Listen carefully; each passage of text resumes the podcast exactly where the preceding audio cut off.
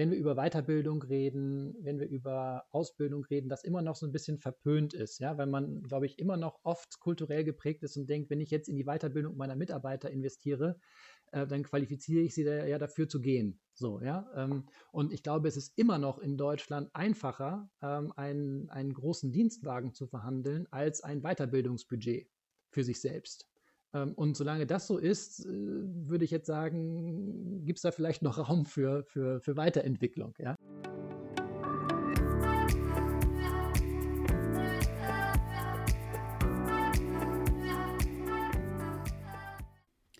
Hallo, willkommen zu digitalkaufmann.de.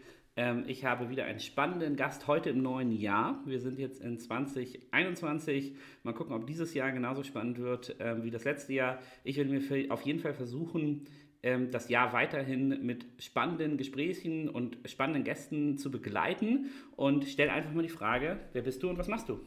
Hallo Nils, vielen Dank für die Einladung.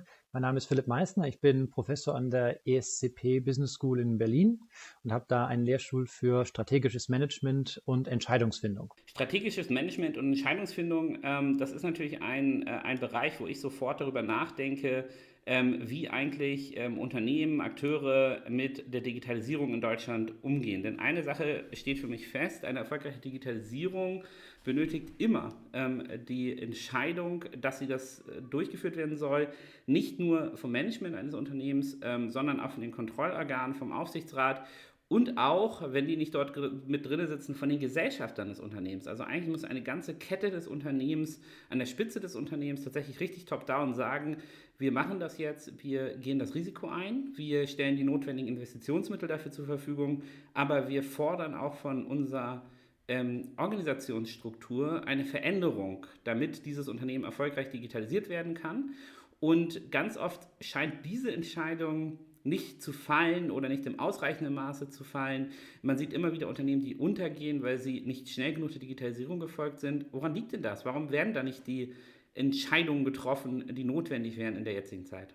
Ja, also du hast völlig recht. Also wir haben im letzten Jahr auch verschiedene Studien gemacht zur Digitalisierung. Wir haben auch an der ESCP ein Center gegründet, European Center for Digital Competitiveness, was sich mit diesen Fragen beschäftigt. Und eine Studie zeigt zum Beispiel, dass nur zehn Prozent der Unternehmen tatsächlich digitale Geschäftsmodelle haben. Und die, die Gründe, die du aufgeführt hast, äh, würde ich absolut unterschreiben ähm, dass es top-down auch kommen muss, dass die Organe entsprechend auch da, dahinter stehen müssen, nicht nur die Geschäftsführung oder der Vorstand an sich. Ähm, ich glaube, ein Grund, Weswegen sich vielleicht viele Unternehmen auch sehr schwer damit tun, ist, ähm, dass natürlich viele Unternehmen sehr lange sehr erfolgreich waren und dann so ein bisschen so eine ähm, Selbstüberschätzung haben und vielleicht vermeiden äh, oder nicht ausreichend nach links und rechts gucken, sich, sich nicht ausreichend vergleichen, vielleicht nicht eine Perspektive haben, die offen genug ist, um auch neue Trends, neue Entwicklungen zu erkennen. Und was das Thema Entscheidungsfindung angeht, ist es ja so, dass ähm, da verschiedene Forschungsergebnisse auch zeigen, dass Diversität ähm, in Entscheidungsgremien, also Gremien, also unterschiedliche Perspektiven, unterschiedliche Hintergründe, auch kritische Stimmen ähm, dazu beitragen, dass die Entscheidungsqualität durchaus steigt und ähm, Diversität, ähm, sowohl kulturell von den Hintergründen äh, als auch in verschiedenen anderen Bereichen, ist ja in vielen Aufsichtsräten und auch in vielen Vorständen oft nicht so groß im Moment in Deutschland. Erstmal vielen Dank für diese Einschätzung. Wenn du sagst, ähm, Diversity, also für Leute aus verschiedenen Hintergründen müssen Entscheidungen äh, oder bei Entscheidungen dabei sein, damit diese in die richtige Richtung laufen. Ähm, das ist ja erstmal counterintuitiv, weil du denken würdest, eine sozusagen homogene Gruppe kann sich leichter auf eine Marschrichtung einigen, ähm, sendet einander die gleichen Signale und kann dann loslegen. Ähm, wieso seid ihr denn zu der Feststellung gekommen, dass diese Diversifizierung sozusagen der Entscheidungsträger innerhalb des Unternehmens ähm, tatsächlich proaktiv äh, hilfreich ist für ein Unternehmen? Also natürlich hast du recht, dass homogene Teams äh, vielleicht schneller Entscheidungen treffen. Die Frage ist natürlich, ob homogene Teams auch bessere Entscheidungen treffen. Und ähm, wenn man schnell das Falsche macht, ist auch dem Unternehmen nicht geholfen. Also ich glaube, dass es durchaus helfen kann, erstmal am Anfang des Entscheidungsprozesses, bevor man sich dann auf die Optionen äh, committet und die dann umsetzt, muss man ja erstmal auch ein, ein breites Bild von verschiedenen Perspektiven bekommen. Und da hilft es tatsächlich, unterschiedliche Perspektiven, diverse Perspektiven ähm, zu bekommen. Und das kann durchaus ähm, ja auch sein, verschiedene ähm, interkulturelle Perspektiven, verschiedene Altersstrukturen, ähm, verschiedene Ausbildungen. All das bringt ja andere einzigartige Sichtweisen mit ein und das führt dann am Ende das, dazu, dass möglicherweise ganz entscheidende Entwicklungen nicht übersehen werden, sondern in den Entscheidungsprozess mit einfließen können. Da hast du, glaube ich, ähm, viele spannende Beispiele dafür geliefert. Also einerseits sagst du, es sind Altersstrukturen, es ist ähm, äh, die Herkunft, die Ausbildung, also ganz viele verschiedene Aspekte, die jetzt, ähm, sagen wir mal so, historisch in der Deutschland AG nicht so groß geschrieben wurden, um das mal ein bisschen zynisch auszudrücken. Und das führt dann dazu, dass nicht unbedingt die Quantität der Entscheidung besser ist, sondern tatsächlich die Qualität. Und ähm, wie habt ihr euch denn daran gesetzt, um das tatsächlich auch ähm, zu beweisen oder eine Studie dazu erstellen, ähm, dass das so tatsächlich ähm, ist? Was sind da eure Erfahrungswerte, beziehungsweise wie habt ihr das strukturiert, um zu dieser Erkenntnis zu gelangen? Also wir selbst haben da wenig Studien zu gemacht, aber es gibt eine ganze Reihe von Studien, die diese Diversität untersucht haben und vor allem auch den Einfluss von kritischen Perspektiven, von verschiedenen Perspektiven. Ähm, eine Studie, die wir gemacht haben, hat tatsächlich aber auch ähm, sich angeschaut, inwieweit verschiedene Perspektiven zum Beispiel ähm, Biases, also Denkfehler reduzieren können und auch da hilft es. Ähm, und ähm, das ist dann auch etwas, was Entscheidungsprozesse quasi auf, auf der Ebene der Denkprozesse verbessern kann, weil wir eben weniger Denkfehler machen ähm, in den Entscheidungsprozessen. Und diese Denkfehler sind ja etwas, weil sie unbewusst sind, weil sie unterbewusst sind, etwas, was wir nicht wahrnehmen zum Zeitpunkt der Entscheidung und gerade deshalb oft sehr gefährlich. Jetzt wird ja ein Unternehmen durch die, ähm, das hatte ich ja in der Einleitung schon mal gesagt, ähm, verschiedene Gremien gesteuert. Einmal natürlich durch, ähm, durch das Management Board, durch den Vorstand, aber auch durch die Kontrollorgane, den Aufsichtsrat, ultimativ sicherlich auch durch die Gesellschafter. Und ich glaube, wir können uns relativ einfach einigen darauf, wie es nun möglich ist, in einem Vorstand und oder auch in einem Aussichtsrat ähm, diesen verschiedenen Gesichtspunkte herbeizuführen. Ähm, da nehme ich an, dass dein, dein Plädoyer sein wird, ähm, dass dort wirklich aus vielen Hintergründen Menschen zusammentreffen sollten, um dort dann die richtigen Entscheidungen rund um die Digitalisierung zu treffen. Wie sieht denn das in der Praxis genau aus? Also was sind deine Empfehlungen, wenn ich jetzt zum Beispiel Aufsichtsratsvorsitzender bin und einen Aufsichtsrat besetzen muss, worauf sollte ich achten, wenn ich Gesellschafter bin oder im äh, Personalausschuss des Aufsichtsrats und mir scha und schauen muss, okay, wie stelle ich den Vorstand ähm, zusammen, wie ähm, ähm, gehe ich dort auf Veränderungen ein. Ähm, hast du da so, ein, so eine Handvoll praktische Tipps, was man eigentlich machen sollte, um Unternehmen da solide aufzustellen? Das Erste, was ich mir anschauen würde, ist die existierende Struktur des Vorstands und des Aufsichtsrats und dann einfach mal so ein bisschen durch so eine Art mentale Checkliste durchgehen bezüglich dieser Kriterien, die wir ja gerade diskutiert haben, in Bezug auf Diversität und verschiedene Arten von Diversität. Denn am Ende äh, geht es ja wirklich darum, verschiedene Ideen zu bekommen und da müsste man sich einfach äh, darüber Gedanken machen, wie bekomme ich die. Ja, es gibt ja durchaus auch Aufsichtsräte in Deutschland, wo ähm, verschiedene ähm, Perspektiven zusammenkommen, wo auch Experten aus den USA teilweise dabei sind, wo jüngere Leute dabei sind, wo äh, Leute aus verschiedenen ähm, Branchen vielleicht auch dabei sind. Und dann würde ich mir als zweites überlegen, was sind eigentlich die strategischen Herausforderungen, vor denen das Unternehmen möglicherweise steht. Ähm, in welchen Bereichen brauche ich denn möglicherweise Expertise, ähm, um diese dann ganz gezielt in den Aufsichtsrat einzubringen. Und wenn es um Geschäftsführung, aber auch im Aufsichtsrat geht, also wir haben gerade im letzten Jahr eine Studie ähm, MIT Sloan Management Review veröffentlicht, ähm, in der wir quasi ähm, analysiert haben oder gezeigt haben, wie eigentlich die, die Werte ähm, der handelnden Personen einen Einfluss darauf haben, auf die Strategie, die dann das Unternehmen im, am Ende wählt und auch implementiert. Also insofern würde ich mir auch ganz genau anschauen, in welcher Phase bin ich eigentlich im Unternehmen. Ähm, ist es eine Phase, wo ich jetzt eigentlich ganz viel schnell implementieren muss? Äh, oder ist es eine Phase, wo ich mich möglicherweise strategisch neu aufstellen muss, wo ich durch eine Restrukturierung gehen muss, wo ich ähm, neue Technologien einbauen muss? Und je nachdem, ähm, in welcher Phase ich gerade stehe, muss ich mir auch dann die entsprechenden Führungskräfte holen, ähm, die das, das Mindset, die auch die Werte mitbringen, weil diese Werte, die die anderen Personen unbewusst steuern. Und insofern sollte man ein Alignment auch herstellen zwischen zwischen den Werten der Führungskräfte und auch Aufsichtsräte und den Zielsetzungen, die das Unternehmen hat. Wenn du jetzt sagst, ähm, Werte, ähm, vielleicht würde ich das aus, aus meiner Erfahrung äh, nochmal mit einem Beispiel versehen und du sagst mir, ob du das mit Werten meinst. Also ich spreche bei sowas ganz oft von, von Leitplanken, die ein bestimmter Manager oder eine bestimmte Person hat, einfach da, wo sie ihre Karriere gebaut haben, wo sie groß geworden sind. Sagen wir mal, ähm, bei deutschen Handelsunternehmen, die eine lange Historie haben, ist der Vorstand meist zu 90 Prozent von Leuten aus dem Einkauf, Einkaufsabteilung, in irgendeiner Form irgendwas mit dem Einkauf zu tun haben, ähm, äh, besetzt.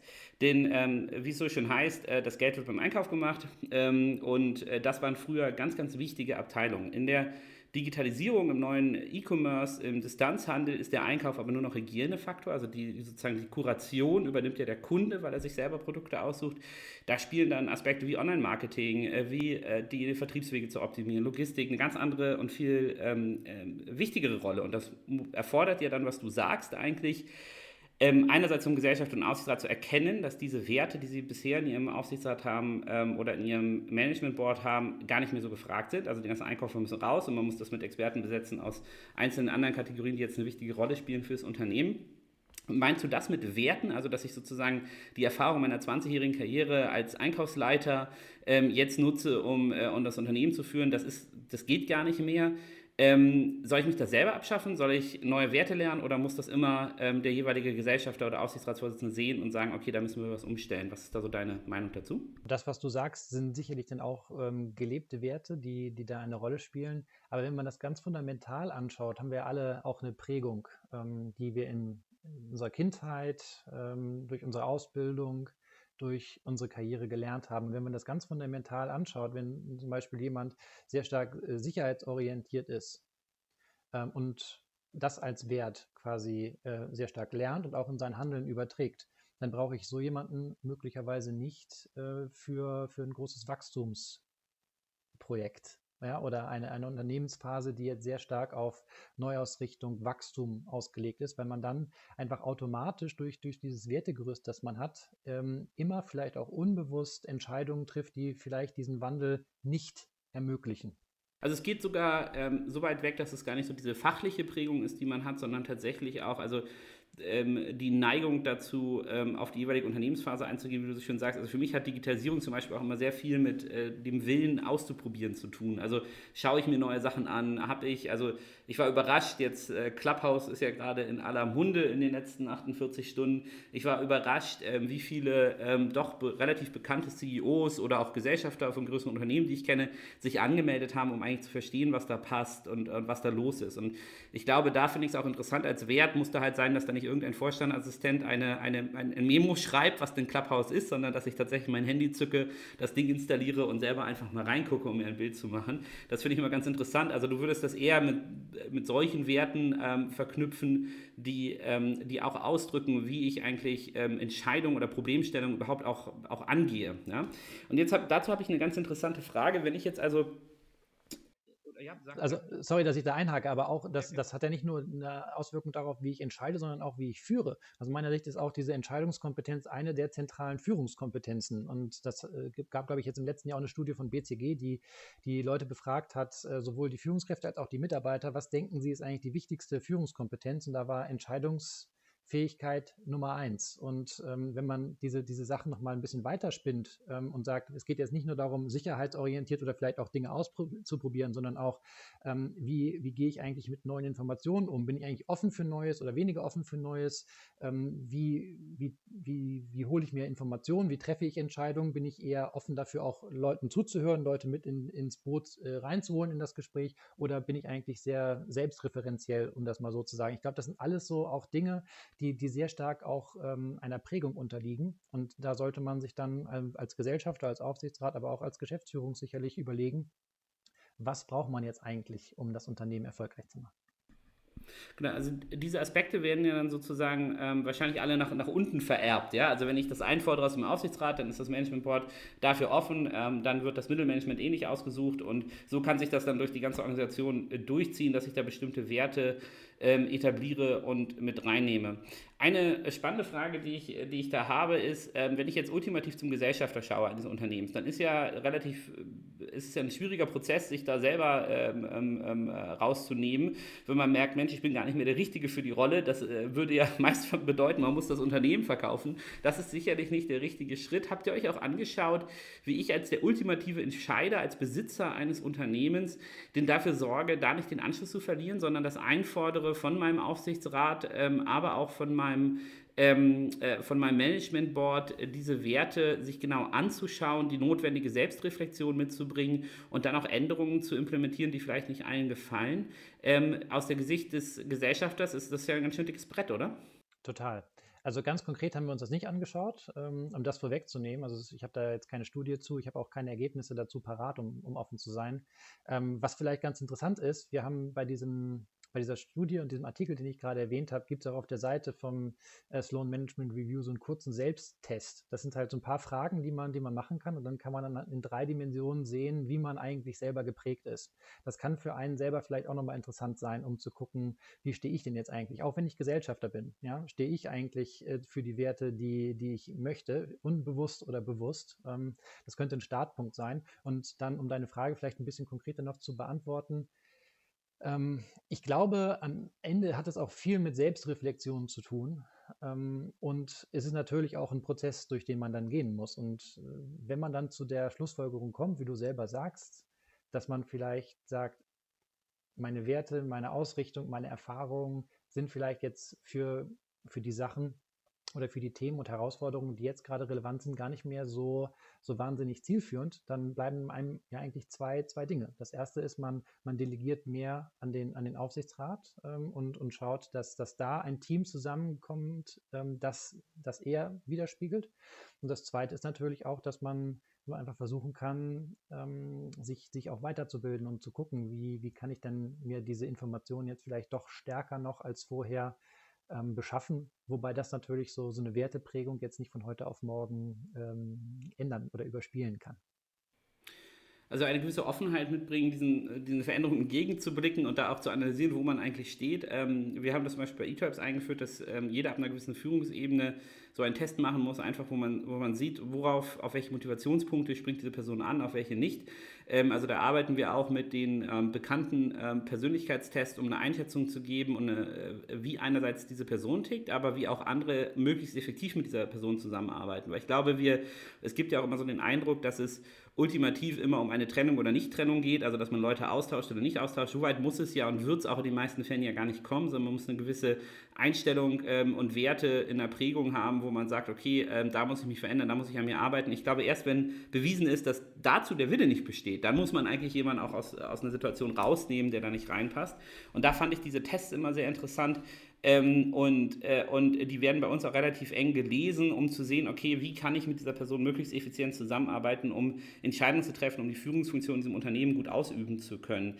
Ist das ein Weg, wie man das ähm, vielleicht über die verschiedenen Ebenen auch ähm, etablieren kann? Also hast, äh, was denkst du dazu? Absolut. Und ich meine, 360-Grad-Feedback zum Beispiel ist auch super effektiv. Ja? Aber ähm, was, ich, was vielleicht auch noch ein, ein Hindernis ist oft, in, in Deutschland vor allem, ähm, beobachte ich auch häufig, dass wenn wir über Weiterbildung reden, wenn wir über Ausbildung reden, das immer noch so ein bisschen verpönt ist, ja, weil man, glaube ich, immer noch oft kulturell geprägt ist und denkt, wenn ich jetzt in die Weiterbildung meiner Mitarbeiter investiere, äh, dann qualifiziere ich sie da, ja dafür zu gehen. So, ja. Ähm, und ich glaube, es ist immer noch in Deutschland einfacher, ähm, einen, einen großen Dienstwagen zu verhandeln, als ein Weiterbildungsbudget für sich selbst. Ähm, und solange das so ist, äh, würde ich jetzt sagen, gibt es da vielleicht noch Raum für, für, für Weiterentwicklung. Ja? Genau, also ich glaube, dass, äh, da sprichst du einen ganz wichtigen Punkt an. Ähm, also jetzt bei, bei uns aus der Praxis, jetzt bei, bei eTypes haben wir das so gemacht, wir schließen einmal im Monat ähm, die, das gesamte Unternehmen, einen Freitag lang werden ähm, äh, Coaches, ähm, Referenten, ähm, interne Weiterbildung angeboten, die wirklich rangieren von einfachen Sachen, wie mache ich Excel, bis hin zur Persönlichkeitsbildung, ähm, Führungsaufgaben. Ähm, man kann sich äh, Scrum zertifizieren lassen. Also einmal im Monat machen wir das und das ist eine ganz interessante Diskussion, wenn man mit äh, etablierteren Unternehmen darüber spricht, die denken, sagen, ach, seid ihr verrückt, ihr verkauft ja eure Leute für Zeit sozusagen. Ähm, warum investiert ihr solche Summen? Ja, also man kann ja relativ genau ein, äh, ausrechnen, was uns das kostet, einen Tag nur an Personalkosten. Äh, warum investiert ihr diese Summen? Und ich, ich denke auch, dass äh, da muss ein Umdenken stattfinden. Was ist denn, wenn ich das nicht tue und meine Mitarbeiter ähm, sozusagen auf dem Status quo sitzen bleiben? Dann können sie ja jetzt gerade in einem Beratungs- und Dienstleistungsgeschäft, das ist sicherlich auch äh, für produzierende Unternehmen und andere Unternehmen genau das Gleiche, ähm, dann, dann, bleiben sie auf dem Status quo stehen. Und wenn die Digitalisierung eins gezeigt hat, dann ist es ja, dass Unternehmen, die auf dem Status quo verharren, ähm, nicht mehr lange da sind. Ne? Also es gibt ja auch eine Studie, ich glaube, man hatte den S&P 500 in den 50ern 61 Jahre äh, Zeit, dass man da drin ist. Heutzutage hat man noch 15 Jahre, die man diese Position nutzen kann, bis man da wieder in irgendeiner Form rausfliegt. Selbst sehr erfolgreiche Gründer und Unternehmer wie Jeff Bezos sagen, dass äh, Amazon, man muss das Mantra haben, es ist still day one. Äh, wenn das nicht passiert, dann bin ich halt wieder raus. Ähm, und mein Unternehmen wird auch nicht ewig bestehen. Ich glaube, aus dieser Erkenntnis, aus dieser eigentlichen ähm, das ist ja eine Furcht, die du haben musst als Gesellschafter und als Management-Team, eigentlich eine gewisse Paranoia, dass du ständig abgelöst wirst, dass deine starke Position vielleicht heute so ist, aber morgen sicherlich nicht mehr so. Und ich glaube, dann fängst du auch an zu verstehen, dass die Investition in die Weiterbildung der Mitarbeiter, in diese ähm, verschiedenen ähm, äh, Punkte, die ihr lernt, eher dafür sorgt, dass die Leute länger bleiben, aber dass dein Unternehmen länger bleibt. Das ist ja noch viel wichtiger, ähm, äh, sozusagen, dass du eine, etwas baust, was Bestand hast. Das funktioniert nur, wenn man das äh, mit Menschen tut, die diese Offenheit, ähm, äh, Veränderungen entgegenbringen, aber auch äh, die Offenheit, neue Sachen ähm, zu lernen und sich das anzuschauen. Bei den größeren deutschen Unternehmen, mit denen ihr ja sicherlich auch in Kontakt steht, hast du da irgendwelche Beispiele, wo du sagst, Mensch, die machen das richtig gut? Also das ist so ein Best Practice, die sollte man sich mal anschauen, äh, da bin ich total stolz drauf. Oder wenn das in Deutschland nicht gibt, können wir auch gerne ins Ausland gehen, aber gibt es so ein paar Unternehmen, wo du sagst, Mensch, die haben ganz viele spannende Ansätze, da kann man über den Zaun gucken? Meinst du jetzt in Bezug auf Entscheidungsfindung oder? Ja, genau. Also, wo du sagst, also wir haben ja jetzt ähm, sozusagen in den letzten ähm, 20 Minuten darüber gesprochen, ähm, man muss Entscheidungsfindung äh, durch, ein, durch äh, diverse Führungsteams ähm, ähm, unterstützen, man muss Offenheit mitbringen, man muss seine Werte hinterfragen, notfalls adjustieren. Das sind ja alles relativ konkrete Hausaufgaben, die wir besprochen haben, die ein Unternehmen hat. Und ich finde das immer ganz gut, wenn man das abrunden kann und sagen kann, ach Mensch, guck mal, bei denen, da merkt man, da gibt es den Willen zur Veränderung, ähm, da werden solche Aspekte schon bedacht und mit umgesetzt und ähm, da kann man mal durchaus ein bisschen luschern. Ne? Und ich, äh, Deutsche neigen zu Negativität, deswegen frage ich dich nicht, bei welchem Unternehmen das besonders schlecht läuft, sondern tatsächlich ähm, ein paar Unternehmen, wo du sagen würdest, Mensch, ähm, die haben da das echt ganz gut hingekriegt. Also was das Thema Entscheidungsfindung angeht, würde ich jetzt erstmal nach Amerika gucken. Also da gibt es Unternehmen Apple, Goldman Sachs, Alphabet, Amazon, die machen das alle sehr, sehr umfangreich und gucken sich wirklich äh, ganz gezielt die Entscheidungsprozesse an. Ähm, und das hat auch gute Gründe. Es gibt jetzt eine Studie von Bain, die zum Beispiel gezeigt hat, dass äh, Unternehmen, die, die sehr gute Entscheidungsprozesse haben, bis zu fünfmal so viel Umsatz machen und auch gewinnen. Ne? Also das hat durchaus auch Bottomline-Effekte. Ähm, in Deutschland schwappt das so langsam rüber. Ähm, man, ist ja manchmal so ein bisschen zeitversetzt, was in Amerika passiert, kommt dann auch irgendwann nach Europa. Äh, es gibt erste Unternehmen, die sich damit beschäftigen, ähm, so eine richtigen Best Practice äh, finde ich, also tue ich mich immer noch ein bisschen schwer. Vielleicht bin ich da auch so ein bisschen der Deutsche, der, der, das, äh, der das ein bisschen schwarz sieht gerade, aber auch vor dem Hintergrund der Erfahrung aus dem Center glaube ich schon, dass, dass wir in Deutschland halt wirklich noch viel zu tun haben. Ähm, sowohl was die digitale Transformation angeht, aber das hat ja auch viel mit, mit kultureller Transformation zu tun, die da damit einhergeht. Und ich glaube, da, da stehen viele Unternehmen leider noch am Anfang ich meine, VW hat jetzt so den Turbo gezündet, sagen wir mal, mit, mit Elektro und, und Autonom, Autonomie und so weiter. Aber auch da ist es ja noch nicht ganz abzuschätzen, äh, ob das am Ende dann erfolgreich wird und die Transformation vollständig gelingt. Ähm, die, die machen sicherlich sehr viel. Ähm, um, aber ja, ich glaube, also ich, vielleicht bin ich da auch einfach ähm, optimistisch in dem Sinne, dass ich, dass ich einfach denke, dass viel mehr geht als das, was gerade noch äh, schon gemacht wird. Also ich finde ja auch die, die Verknüpfung sehr interessant. Die Unternehmen, die du genannt hast, Apple, Goldman Sachs, ähm, Amazon, Alphabet, das sind ja alles Unternehmen, die Digitalisierung wirklich auch vorantreiben ähm, oder im, im Falle äh, von Goldman Sachs, die einfach ähm, extrem erfolgreich sind dahinter. Und ich finde ähm, ähm, äh, das auch eine, eine für eher zahlengetriebene Menschen einen ganz interessanten Ansichtspunkt, dass das nicht eine, also diese, diese Investition, die Entscheidungsfindung und auch die Entscheidung Unternehmen zu verändern, das hat jetzt erstmal nichts mit einer Political Correctness oder einer, einer Forderung zu tun. Das wird ja oft auch äh, entweder hinter vorgehaltener Hand oder ganz offen auf LinkedIn abgewapscht, ähm, dass diese ganze Diversity-Quatsch alles äh, politisch ist. Nein, es ist auch einfach schlichtweg, und das ist, glaube ich, auch relativ bewiesen, ähm, eine gute Business-Entscheidung, ähm, diese, äh, diesen Trend zu folgen und da ähm, einzusteigen. Man wird dadurch als ein, ein, erfolgreicheres Unternehmen sein und auch wirklich ähm, besser für die Zukunft aufgestellt sein. Da lohnt sich also in dem Falle der Blick über den Teich sehr, um das ähm, zu verstehen und auch zu verstehen, dass Digitalisierung nicht ähm, abgehakt ist mit dem Thema Industrie 4.0. Es ist nicht abgehakt damit, dass ich eine neue Webseite habe, es ist auch nicht damit abgehakt, dass ich einen tollen Webshop habe, sondern es erfordert ein ganz tiefes Eingreifen, ein beinahe schon revolutionäres Eingreifen, glaube ich, in die Organisationsstruktur. Und Digitalisierung wird von Menschen äh, durchgeführt oder eben nicht durchgeführt. Und ähm, daher dieser Aspekt Team, Entscheidungsfindung in Unternehmen würde ich aus meiner Erfahrung raus, aus den Gesprächen, die wir mit Unternehmen führen, 100% so ähm, unterstützen. Es gibt nicht eine sozusagen Einzelinsellösung für die Digitalisierung, sondern man muss die ganze Organisation anfassen, egal wie ähm, schwer und schlimm das auch ist. Ich finde, ähm, also die deutsche, deutsche Automobilindustrie, unter anderem auch VW und andere, die, die erwähne ich immer gar nicht, weil die mich so, so unendlich deprimieren. Ähm, und ich finde, da müsste erstmal ähm, sowohl der Aufsichtsrat wie auch die Manager, die dort sitzen, ähm, massiv zur Rechenschaft gezogen werden für so ein, äh, für, für ihre Verbrechen. Ähm, und ich verstehe bei den Unternehmen gar nicht, wie die, wie, wie die überhaupt damit klarkommen, nicht 100 Prozent sämtlicher Führungskräfte auszutauschen, nach den Sachen, die dort gelaufen sind. Daher äh, sind wir da wieder bei der deutschen Negativität, aber die deutsche Automobilbranche, äh, da müsste einer mal mit der, nicht mit dem Besen, sondern mit der Drahtbürste durch und äh, die Position, äh, glaube ich, ersetzen, die dort äh, äh, alle besetzt sind im Moment noch. Also da habe ich eine relativ drastische Meinung, ähm, was, ich, was ich darüber denke. Ähm, aber mal gucken, ob sie ein Catch-up-Spiel gewinnen können. Ähm, die, der Markt, die Marktkapitalisierung der einzelnen Autohersteller sagt ja nein. Also die sagt halt eindeutig, dass Tesla einfach die einzelnen Brands der deutschen Autohersteller übernehmen kann, dann ist Schluss. Ähm, und da finde ich gerade Unternehmen, wo auch Corporate Governance, wo, wo ethische Werte verletzt wurden. Die sind auch die Verlierer der Digitalisierung. Das ist dafür, glaube ich, ein, ein ganz, ganz schönes Beispiel, wo ein, äh, wo ein sozusagen äh, Betrug und ein Abwenden vom Kunden im Endeffekt hingeführt hat. Ähm, also da finde ich, ähm, wenn, wenn ich jetzt schon mal ein Negativbeispiel rausballern darf, die deutsche Automobilindustrie, ähm, die Hälfte gehört ins Gefängnis, die andere Hälfte in Rente. Und äh, wenn man das dann neu besetzt hat, kann man gucken, ob man, äh, ob man das neu orientieren kann in Richtung, ähm, äh, in, in Richtung äh, Digitalisierung wieder voranbringen und eine der deutschen Vorzeigeindustrien auch wieder ähm, vernünftig an die Spitze bringen. Das ist aber nur meine Meinung, ähm, äh, äh, die, die ich hier gerne einmal teile dazu. Ja? Also man hat dort wirklich, glaube ich, ein eklatantes Negativbeispiel, wie man, wie man Kultur beeinflussen kann, sodass es nicht funktioniert.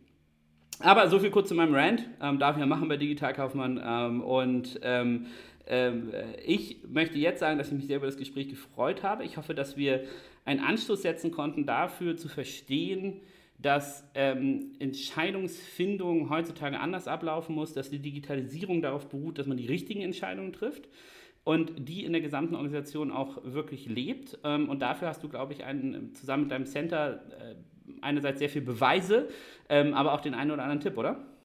Ja, und ich glaube, das, was, was wir jetzt eigentlich die ganze Zeit besprochen haben, dreht sich ja immer um die, um die Bereiche Kultur, Führung und Werte. Und wenn man jetzt Elon Musk, also du hast ja die deutsche Automobilindustrie jetzt äh, ausgiebig beschrieben, ähm, da, da, ist natürlich der, der Blick zu Elon Musk jetzt nicht, nicht fern. Und Elon Musk sagt ja immer First Principles Thinking. Ja, also was ist eigentlich so der, der kausale Urpunkt für das, was dann daraus folgt?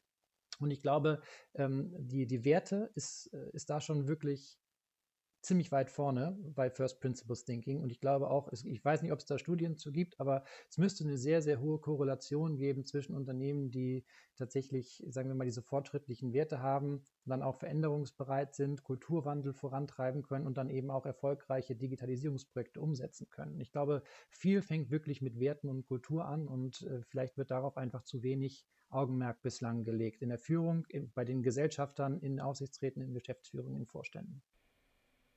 Ich glaube, das ist ein ganz, ganz tolles ähm, Schlusswort. Ähm, man sollte dort viel Augenmerk drauf legen. Ähm, es gibt viele Beispiele, es gibt interessante Beispiele, zumindest aus den USA, die man sich anschauen kann. Ich bedanke mich für das Gespräch und hoffe, dass ähm, viele deutsche Unternehmer und Unternehmen ähm, zuhören und diese Änderungen einläuten. Danke dir.